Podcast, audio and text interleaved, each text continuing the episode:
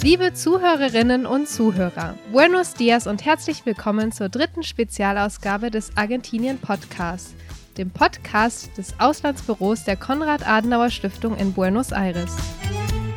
Am Mikrofon ist Inga von der Stein. Zusammen mit Franziska Banasch nehme ich euch für die nächsten 30 Minuten mit auf eine Reise in das Land der Fußball-Weltmeister, trockener Pampasteppen und des eisigen Feuerlands. In der letzten Spezialfolge des Argentinien Podcasts haben wir mit der Politikerin Cornelia Schmidt-Diemann über die außenpolitische Rolle Argentiniens in der Welt gesprochen. Wichtig ist zu wissen, dass Argentinien stellt seine Beziehungen zur Welt aus der Region her, aus der Region Mercosur und Lateinamerika her. Reinhören lohnt sich. Diesmal richten wir den Blick wieder in das Land. Ende des letzten Jahres war Argentinien in den internationalen Schlagzeilen. Im Bereich des Sports, weil das Land zum dritten Mal die Fußballweltmeisterschaft gewann. Im Bereich der Wirtschaft, weil Argentinien das Jahr 2022 mit einer der höchsten Inflationsraten der Welt abschloss. Die Inflation im Jahr 2022 erreichte in Argentinien fast 95 Prozent gemessen am Vorjahr, die höchste Inflationsrate seit 30 Jahren. Im Vergleich, in Deutschland lag die jährliche Inflation im letzten Jahr bei rund 8 Prozent, in der Europäischen Union bei 10,4 Prozent. Und bereits diese Zahlen machten Politik und Gesellschaft gleichermaßen nervös. Die Inflation, die wir in Deutschland in einem Jahr erleben, entspricht etwa der Inflation in Argentinien in einem Monat. Schwer vorstellbar. Was sind die Ursachen dieser enormen Teuerungsraten in Argentinien? Was bedeutet die Inflation für die Wirtschaft, den Handel mit anderen Ländern, Investitionen? Und die Frage aller Fragen, wie könnte die hohe Inflation gesenkt werden?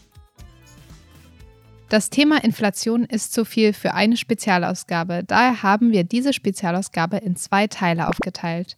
Zum einen eine Einführung in das Thema Inflation in Argentinien auf Deutsch mit Franziska und mir und zum anderen ein Interview auf Englisch mit Juan Luis Burr, Chefökonom und Direktor eines renommierten argentinischen Thinktanks. Falls ihr einen Überblick über das Thema Inflation in Argentinien haben möchtet und die Zusammenhänge verstehen wollt, Bleibt dran und hört euch die Einführung von Franziska und mir zuerst an und dann das Interview. Falls ihr bereits einiges an Hintergrundwissen zum Thema Inflation besitzt und in das Interview eintauchen wollt, dann empfehle ich euch direkt dieses anzuhören. I am Juan Luis Bura, I am Chief Economist at the Fiel Foundation in Buenos Aires. Fiel is a Latin American Economic Research Foundation, which is dedicated to the analysis of uh, Latin American economies, especially the case of Argentina. In Argentina and in, in populist regimes like the one which is ruling the country in the last four years, the central bank is not independent from the executive. Wer jetzt also zum Interview mit Juan Luis Pur übergeht, viel Spaß beim Hören. Und an alle anderen, jetzt geht es los mit dem Thema Inflation in Argentinien. Also bleibt dran. Franziska, gib uns doch einmal einen Überblick über die Inflation in Deutschland und Argentinien. Hallo auch von mir an unsere Zuhörerinnen und Zuhörer. Inflation. Was das bedeutet, haben wir auch in Europa und Deutschland spätestens im letzten Jahr verstanden. Die Preise für Benzin und Diesel, für Lebensmittel und fürs Heizen steigen rasant. Und Millionen Bürgerinnen und Bürger fragen sich jeden Tag, komme ich hin mit meinem Geld? Reicht es noch am Monatsende? Das, was wir in diesem Jahr an Inflation haben, wird wahrscheinlich für eine durchschnittlich verdienende Familie in Deutschland 2000 Euro weniger Einkommen bedeuten. Wirtschaftsexperten und Expertinnen rechnen zwar für das Jahr 2023 mit einem deutlichen Rückgang der Preiserhöhungen und einer geringeren Inflationsrate, aber die ist mit geschätzten 4,5 Prozent immer noch hoch genug. Und da sind sich alle Experten einig, die Inflation wird erstmal bleiben. Wichtig zu wissen ist, dass sich die Ursachen der Inflation in Deutschland und Argentinien voneinander unterscheiden. Die Inflation in Europa und Deutschland wird vor allem von den steigenden Preisen für Rohstoffe getrieben, ausgelöst durch die Umstrukturierung der Energiepolitik aufgrund des russischen Angriffskriegs auf die Ukraine. Auch die Lieferengpässe im Zusammenhang mit der Corona-Pandemie tragen zu den Preissteigerungen bei. Keine Frage, auch in Argentinien haben die Corona-Pandemie und die weltweiten Auswirkungen des russischen Angriffskriegs ihre Spuren hinterlassen. Das südamerikanische Land kämpft jedoch schon seit Mitte des letzten Jahrhunderts mit hohen Inflationsraten und gilt inzwischen als Lehrbeispiel für diese Erscheinung. Leider nicht im positiven Sinne. Hier ein O-Ton eines ehemaligen Stipendiaten der CAS in Argentinien, Emanuel Gainza, über die Auswirkungen der Inflation auf das tägliche Leben. Wir jungen Argentinier sehen unsere Generation als eine Generation hypothekada, also eine Generation mit Hypothek. Was bedeutet das? Zum einen sind die Löhne am Boden und die Steuerlast ist hoch. Zum anderen macht es die Inflation fast unmöglich, Wohneigentum oder ein neues Auto zu kaufen. Urlaub im Ausland zu machen ist nur für wenige möglich. Aus diesem Grund wählen viele junge Argentinier auszuwandern und suchen ihr Glück woanders. So wie Emanuel geht es vielen Argentiniern. Die hohe Inflation beeinflusst die Art und Weise, wie die Argentinier Geld ausgeben, sparen und denken. Man könnte also schon fast sagen, dass die Inflation zur DNA der Argentinier gehört. Doch was sind eigentlich die Ursachen dieser Inflation? Inga, könntest du uns dazu etwas mehr erzählen? Die Ursachen sind komplex, aber hängen zusammen. Ganz einfach gesagt, Argentinien gibt schon seit langem mehr aus, als es einnimmt. Die Argentinier konsumieren mehr, als sie produzieren. Um die finanziellen Löcher im Haushalt zu stopfen, bleiben letztlich zwei Möglichkeiten. Das Drucken von Geld im Land durch die Zentralbank oder bzw. und die Verschuldung im Ausland. Beides trägt zur Inflation bei. Aber beginnen wir von vorn. Wofür gibt der argentinische Staat viel Geld aus? Argentinien hat ähnlich hohe öffentliche Ausgaben wie die Industrieländer. Hauptkostenpunkt sind Aufwendungen für den Sozialstaat. Der Staatshaushalt 2022 hatte etwa 67 Prozent für Soziales vorgesehen. Zum Vergleich, in Deutschland waren dies 50 Prozent. Auffällig ist, dass in Argentinien ein immer größerer Prozentteil des Bruttoinlandsprodukts für Sozialprogramme aufgewendet wird. Waren es im Jahr 2000 noch 0,1 Prozent des Bruttoinlandsprodukts, stieg der Anteil im Jahr 2021 auf 4,5 Prozent. Wirtschaftsexperten gehen davon aus, dass 2021 fast die Hälfte der Bevölkerung Sozialhilfe oder staatliche Zuschüsse bezog. Diese Zuschüsse beinhalten Kostenpunkte wie Renten, aber auch Hilfe für Nahrungsmittel und Kinder. Darüber hinaus subventioniert der argentinische Staat Energiekosten, den öffentlichen Transport und Lebensmittel. Die hohe Zahl der staatlichen Unterstützungen, die in Deutschland aufgrund der Corona-Pandemie und des russischen Angriffskriegs auf die Ukraine beschlossen worden sind, sind in Argentinien Dauerzustand. Ein anderer Kostenpunkt, der im argentinischen Staatshaushalt seit dem Jahr 2000 kontinuierlich wächst, sind die Angestellten im öffentlichen Dienst. Die anerkannte Denkfabrik Fiel schätzt, dass die Zahl dieser im Zeitraum von 2000 bis 2021 um 78 Prozent gestiegen ist. In Argentinien kommen im Schnitt auf zehn gemeldete Privatangestellte sechs öffentlich Bedienstete.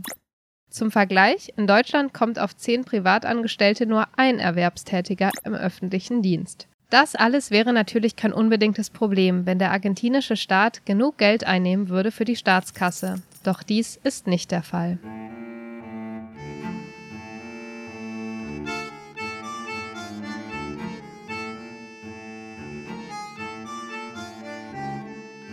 Warum nimmt der argentinische Staat nicht mehr Geld ein? Die Steuerbelastung in Argentinien ist ähnlich hoch wie in den Industrieländern. Es ist jedoch auffällig, dass die Steuereinnahmen im Verhältnis zur Wirtschaftsleistung auf einem niedrigen Niveau liegen. Laut offiziellen Zahlen lagen die Einnahmen aus Steuern in Argentinien bei fast 24 Prozent des Bruttoinlandsprodukts, in der Europäischen Union bei über 40 Prozent. Die europäischen Länder haben also deutlich höhere Einnahmen, Geld, was sie wiederum für öffentliche Güter ausgeben können. Geld, was in Argentinien fehlt. Der Grund für die niedrigen Steuereinnahmen trotz hoher Steuern ist die Steuerhinterziehung. Zum einen durch die Schwarzarbeit. Experten schätzen, dass mehr als ein Drittel der Arbeitnehmer komplett oder teilweise schwarz arbeiten. Zum anderen durch Kapitalflucht. Es wird vermutet, dass es eine Dunkelziffer von Auslandsbankkonten von Personen mit Wohnsitz in Argentinien gibt, die nicht oder nicht korrekt deklariert sind. Die argentinische Steuerbehörde erhielt 2022 Daten aus 96 Ländern von mehr als 600.000 Konten von Argentiniern. Würden nicht so viele Steuern hinterzogen werden, könnten die Steuereinnahmen von 24 auf 45 Prozent des Bruttoinlandsprodukts steigen. Wichtig festzuhalten ist, dass die Steuerhinterziehung zwar auf der einen Seite Ursache der niedrigen Staatseinnahmen ist, andererseits aber auch Folge der Inflation. Durch den Wertverfall des Pesos sehen sich viele Argentinier gezwungen, schwarz zu arbeiten, Um den Verfall von Vermögen zu verhindern, wird das Geld auf Konten ins Ausland verlegt.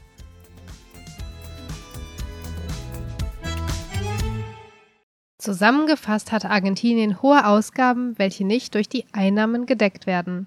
Aus Deutschland kennen wir alle den Begriff der schwarzen Null aus der Finanzpolitik. Diese Zahl beschreibt das angestrebte Ziel eines ausgeglichenen Haushalts. Kurz gesagt, die Ausgaben sollten die Einnahmen nicht überschreiten. 2022 betrug das Staatsdefizit Argentiniens geschätzt rund 3,5 Prozent des Bruttoinlandsprodukts. Aber Moment, in Deutschland wurde die schwarze Null in den letzten Jahren ebenfalls nicht eingehalten. Das Staatsdefizit lag im letzten Jahr sogar höher als in Argentinien, bei 3,7 Prozent des Bruttoinlandsprodukts. Das stimmt. Der Unterschied ist allerdings, dass durch die jahrzehntelange andauernde Inflation in Argentinien das Vertrauen in den argentinischen Peso gesunken ist, während der Euro und insbesondere deutsche Staatsanleihen als sichere Anlage gelten.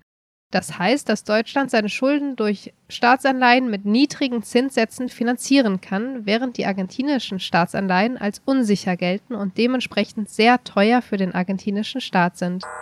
Im Vergleich, für eine Staatsanleihe mit einer Laufzeit von zwei Jahren zahlt Deutschland im Januar 2023 den Gläubigern eine Rendite von 0,2 Prozent pro Jahr, während Argentinien eine Rendite von 22,6 Prozent zahlen muss.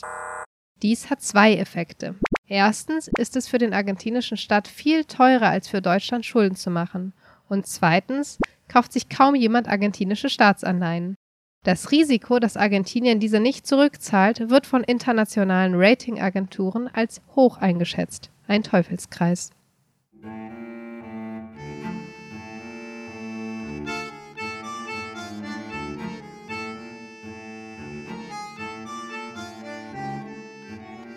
Um das Staatsdefizit zu finanzieren, bleibt Argentinien nicht viele Möglichkeiten. Einerseits hat das Land 2018 einen Rekordkredit von über 57 Milliarden US-Dollar beim Internationalen Währungsfonds aufgenommen. Der Vorteil eines Kredits bei dieser internationalen Organisation ist, dass die Zinsen in Höhe von 4,25 Prozent, die Argentinien auf den Kredit zahlen muss, sehr niedrig sind im Vergleich zur Vergabe von Staatsanleihen an den Finanzmärkten. Der Währungsfonds hat jedoch auch einige Bedingungen an diesen Kredit geknüpft.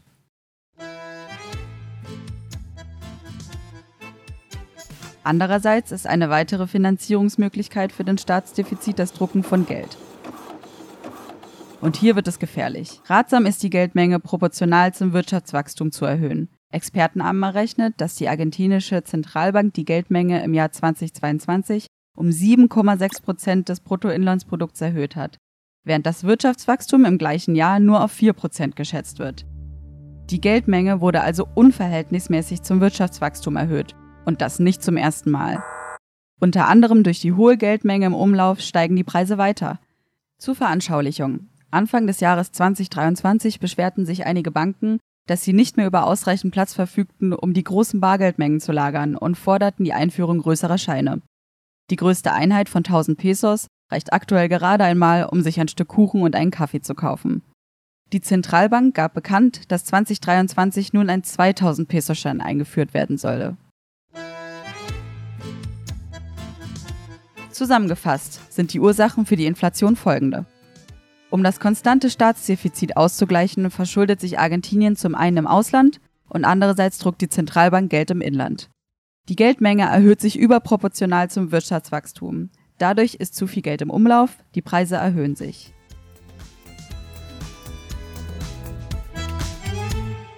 Konsequenzen der Inflation sind, dass sich viele Argentinier immer weniger leisten können die Regierung unterstützt diese mit kostenreichen Sozialprogrammen, welche den Staatshaushalt übersteigen.